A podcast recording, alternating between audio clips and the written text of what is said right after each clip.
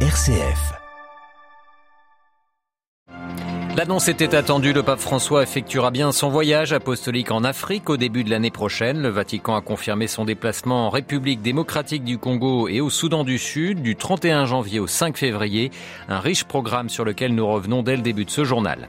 Le Congrès mondial pour l'éducation catholique s'est ouvert ce matin à Marseille. Dans un message aux participants, le pape revient sur les grands défis qui attendent les écoles catholiques. Elles sont 210 000 dans le monde. Nous retrouverons notre envoyé spécial Delphine Allaire. Dans ce journal également le témoignage du père Michel Fédou, jésuite et coloréat du prix Ratzinger 2022, un prix qui a été remis ce matin. Et puis nous irons en Irak, dans la ville de Bassora, une ville qui est devenue l'épicentre des cas de cancer dans le pays. L'éclairage de notre correspondante à Bagdad. Radio Vatican, le journal Olivier Bonnel. Bonjour, le pape François se rendra donc en République démocratique du Congo, la RDC, et au Soudan du Sud du 31 janvier au 5 février 2023. La salle de presse du Saint-Siège a publié tout à l'heure le programme de ce voyage apostolique. Le pape avait reporté ce déplacement tant attendu par les populations locales à cause de ses ennuis de santé. Un programme de voyage apostolique très riche, Xavier Sartre. Oui, repoussé n'est pas annulé, avait déclaré Matteo Bruni, le directeur de la salle de presse du Saint-Siège, le 10 juin dernier, quand elle avait quand avait été annoncé le report du voyage du pape. Et en effet, Olivier, le pape n'a jamais renoncé à se rendre dans ces deux pays marqués par la guerre civile. Le pape commencera par la RDC en restant cette fois Kinshasa, la capitale. La journée prévue initialement à Goma dans l'Est, en effet, a été annulée. Reste un programme dense avec rencontres classiques avec les autorités en arrivant. Le lendemain, messe à l'aéroport de Ndolo, puis rencontre avec les victimes de l'Est et certaines œuvres caritatives. Le 2 février sera une journée plus ecclésiale avec la rencontre avec les jeunes et les et la prière avec les prêtres, diacres, personnes consacrées et séminaristes. Le 3, vendredi 3 février, le pape s'entretiendra avec les évêques congolais avant de prendre l'avion pour Djouba. Là, au Soudan du Sud, le Saint-Père effectuera un pèlerinage écuménique de paix avec l'archevêque de Canterbury et le chef de l'église d'Écosse. Le premier jour sera politique, avant une journée de samedi chargée, rencontre avec les évêques, les prêtres le matin, avec les personnes déplacées dans l'après-midi, avant de conclure avec une prière écuménique Dimanche, François célébrera une dernière messe avant de partir. Pas question donc pour le pape de renoncer à ce voyage qui lui tenait tellement à cœur. Merci beaucoup Xavier Sartre pour toutes ces précisions. La RDC, où on, a appris la reprise des combats aujourd'hui à l'arme lourde entre l'armée congolaise et les rebelles du M23.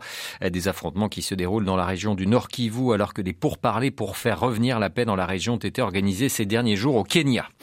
Le Congrès mondial de l'éducation catholique s'est ouvert ce matin à Marseille. La cité phocéenne accueille jusqu'à samedi prochain 450 invités des cinq continents pour réfléchir aux défis éducatifs d'aujourd'hui. Dans une lettre lue au Congrès par le cardinal archevêque de Rabat, monseigneur euh, Romero Lopez, le pape François revient sur les multiples défis qui se posent aux 210 000 écoles catholiques du monde. Les précisions de notre envoyé spécial à Marseille, Delphine Allaire.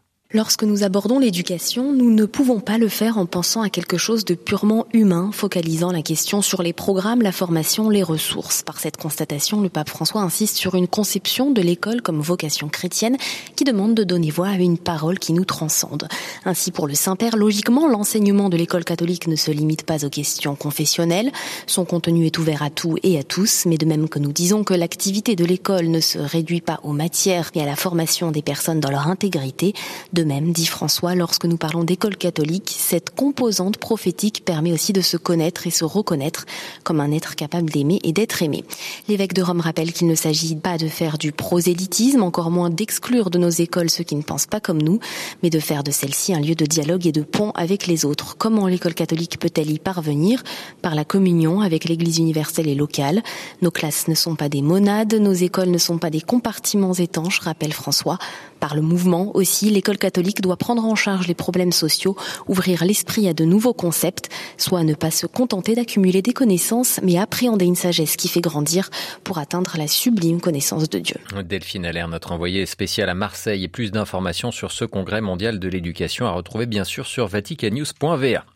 L'actualité au Vatican, c'est aussi la remise ce matin du prix Ratzinger 2022. Elle a eu lieu ce matin par le pape François à ses deux lauréats, Joseph Weiler, un professeur américain de droit de confession juive, et le père Michel Fédou, un prêtre jésuite né à Lyon.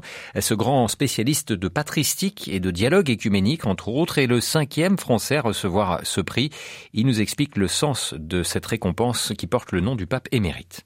Ça a été pour moi une grande surprise. Je ne m'attendais absolument pas à cela. C'est un prix que j'accueille bien sûr comme une marque de reconnaissance et comme une confirmation de mon engagement dans le travail théologique. Je reçois ce prix Reitinger comme un encouragement, un encouragement qui est adressé par-delà ma personne à la mission du travail théologique comme service du peuple de Dieu dans la compagnie Jésus, plus largement bien sûr dans l'Église. Et puis je dirais enfin que j'accueille ce prix Ratzinger comme une occasion vraiment de rendre grâce pour tous ceux, toutes celles qui m'ont encouragé et stimulé dans mon itinéraire de théologien depuis de nombreuses années. J'ai été très marqué par euh, le père de Lubac, le travail du père de Lubac, le travail euh, du père Jean Danielou, euh, de ceux qui ont vraiment contribué au retour au père de l'Église, au renouveau patristique dans le courant du XXe siècle. Plus récemment, je suis très redevable au père Bernard Sesboué qui m'a vraiment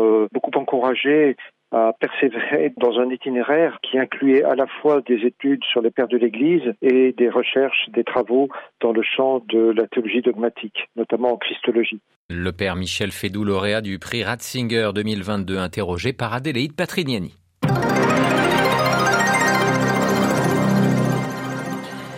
Dans l'actualité internationale, cet appel de fonds de la part de l'ONU pour euh, faire face aux crises humanitaires 2023 en 2023, les Nations Unies qui ont besoin de plus de 51 milliards de dollars, c'est le plus vaste programme humanitaire jamais lancé au niveau mondial selon le coordinateur des affaires humanitaires de l'ONU Martin Griffiths.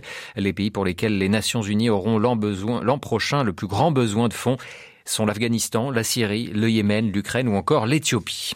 Une journée main dans la main, mais également pour faire place aux différents. Emmanuel Macron est reçu ce jeudi à la Maison Blanche par son homologue américain Joe Biden, le président français qui est en visite d'État à Washington. Il compte bien rappeler les réticences de la France et de l'Europe face aux mesures protectionnistes américaines. Nous y reviendrons dans nos prochaines éditions. La Russie, elle, accuse l'Allemagne de vouloir la diaboliser en cause la décision historique hier des députés du Bundestag. Ils ont voté résolution qualifiant de génocide l'Holodomor, cette famine causée par Staline en 1932-1933 et qui causa des millions de morts de faim en Ukraine. Moscou qui accuse Berlin de, je cite, chercher à réécrire sa propre histoire et d'oublier de se repentir pour les atrocités commises pendant la Deuxième Guerre mondiale. Direction à présent l'Irak et plus précisément la ville pétrolière de Bassora, située à 550 km au sud de Bagdad. Cette grande ville chiite, que l'on surnomme la Venise du Moyen-Orient, est devenue l'épicentre du cancer dans le pays. Au mois d'octobre, 30 000 nouveaux cas de cancer ont été diagnostiqués en Irak, dont un très grand nombre recensé à Bassora. Les explications de notre correspondante à Bagdad, Anne-Sophie Lomov. La province de Bassora produit environ 70% du pétrole irakien et abrite les plus grands champs pétroliers au monde. BP, Eni, ExxonMobil, Chevron ou encore Shell y opèrent. Si à Bassora, un emploi dans le secteur pétrolier est perçu comme un gage de stabilité, le profit n'est que financier. En effet, le nombre des malades du cancer est en progression alors que la ville connaît une régression de l'agriculture en raison de la mainmise des sociétés pétrolières étrangères sur grand nombre de surfaces agricoles en tant que réserve d'investissement dans les hydrocarbures. Les quantités astronomiques de polluants liés à l'industrie pétrolière émis dans l'air, la nourriture, l'eau et les sols ont un effet désastreux sur la santé des résidents. Les experts s'accordent à dire que la combustion du gaz associé à l'extraction du pétrole est le principal facteur de pollution, provoquant chez les habitants de l'asthme, des maladies de peau et une nette augmentation des cancers. À elle seule, Basra brûle plus de gaz que l'Arabie saoudite, la Chine, l'Inde et le Canada. De quoi rendre cette ville invivable d'ici dix ans. À Bagdad, Anne-Sophie Lemov pour Radio Vatican. Voilà, avant de refermer ce journal, sachez que l'Inde a inauguré en ce 1er décembre sa présidence du G20 et cet appel du Premier ministre Narendra Modi à mettre un terme à la guerre en Ukraine. Dans une tribune parue dans le quotidien britannique The Telegraph, le chef du gouvernement indien exhorte à la fin du conflit.